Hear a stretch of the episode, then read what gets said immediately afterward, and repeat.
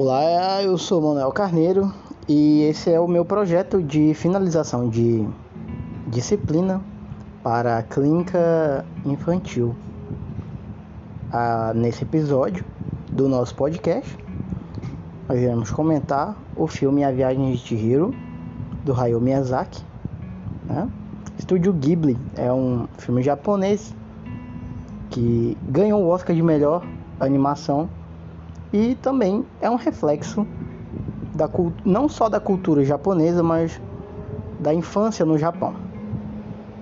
É, através desse podcast a gente vai comentar partes específicas do filme, insights que eu tive em relação às coisas que estudamos durante a disciplina e de outras disciplinas também, mas principalmente no enfoque da psicanálise. Uh, espero que a senhora, professora e mais alguém que ouça no futuro goste. Obrigado.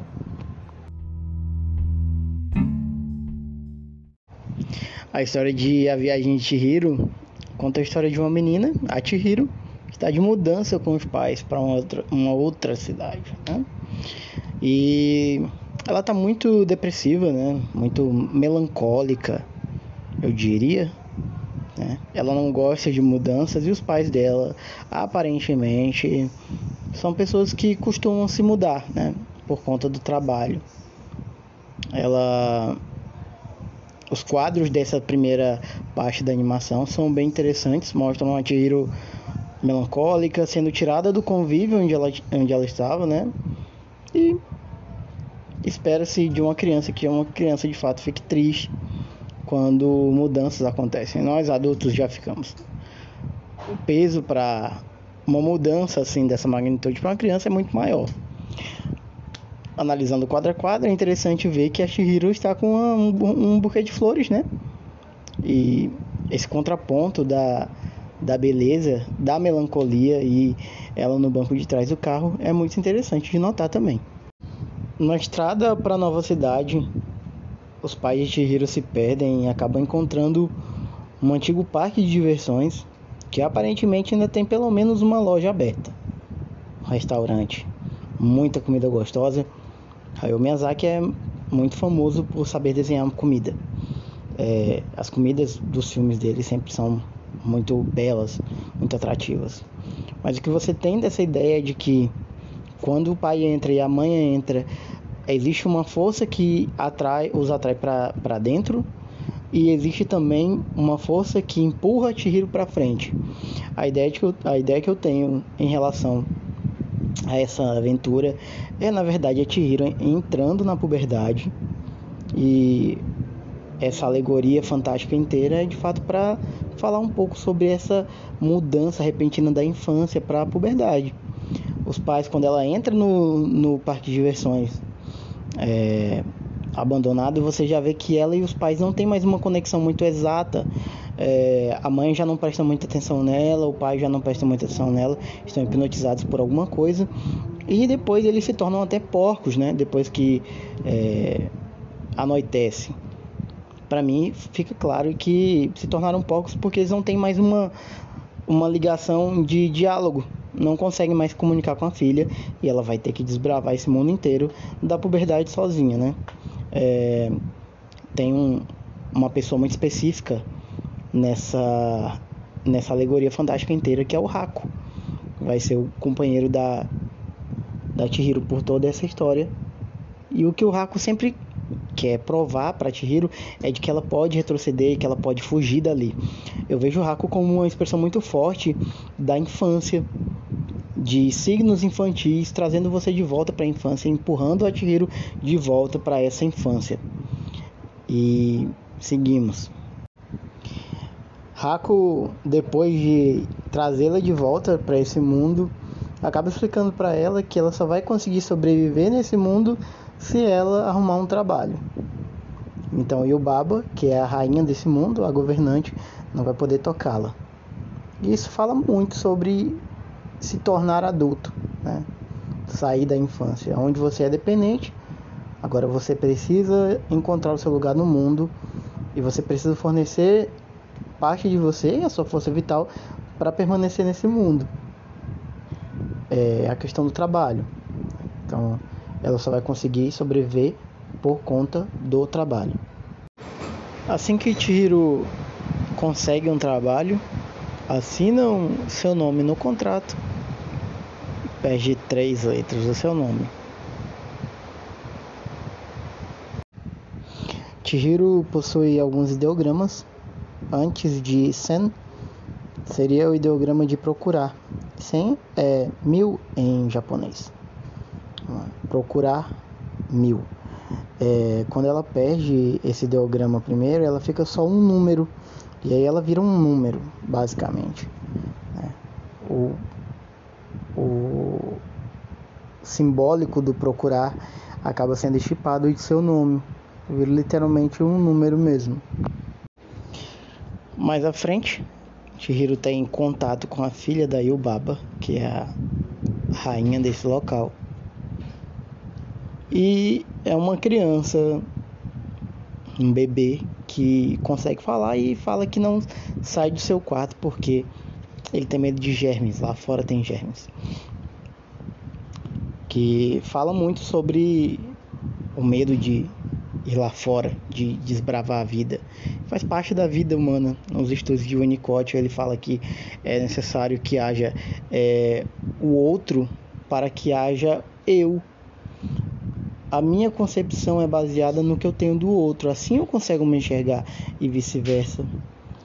Né?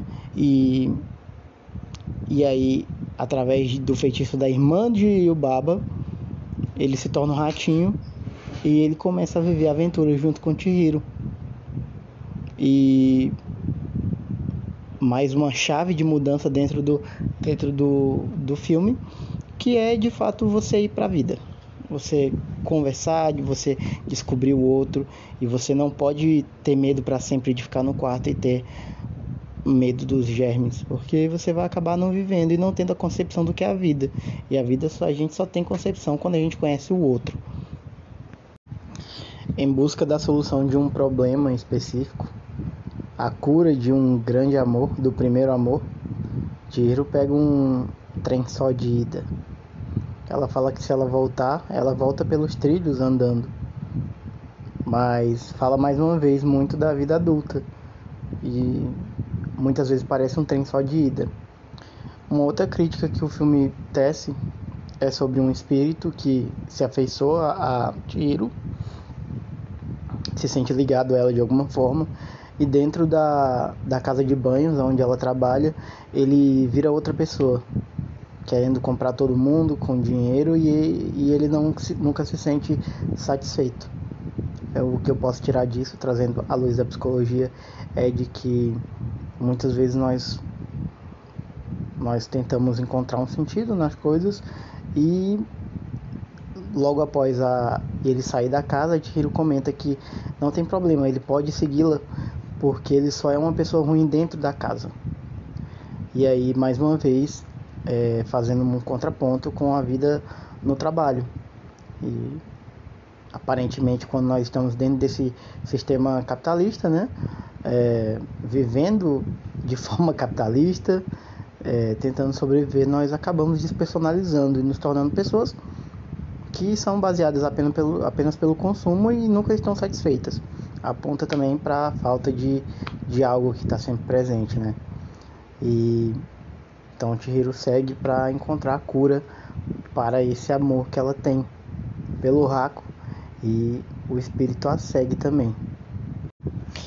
Zeniba, a irmã da outra feiticeira, fala que nada é esquecido permanentemente, mesmo que você não consiga lembrar. E engraçado é que as duas são muito diferentes, são feiticeiras gêmeas. Enquanto sua irmã é dona de um império, ela é uma feiticeira da floresta. Ela mora num, num, num lugar muito escondido. E mais uma vez a, a Chihiro ela, ela pode contemplar os dois lados da moeda mostrar que crescer, que entrar na vida adulta, né, não precisa necessariamente ser algo doloroso. Pode ser algo também bom, calmo.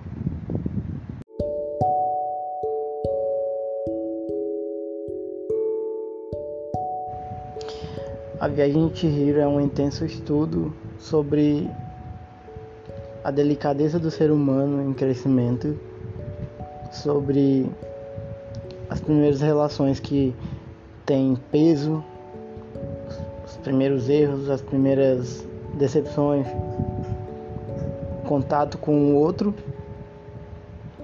ver a si mesmo no outro, ver a si mesmo como um indivíduo fazer as certas decisões, lutar por coisas simples, ver que a vida não necessariamente é apenas dualista,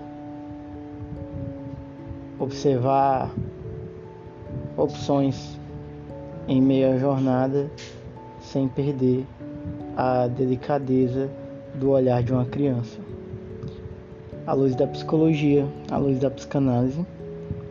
Essa obra de Hayao Miyazaki é um intenso estudo da intensa busca da psicanálise, buscar a criança.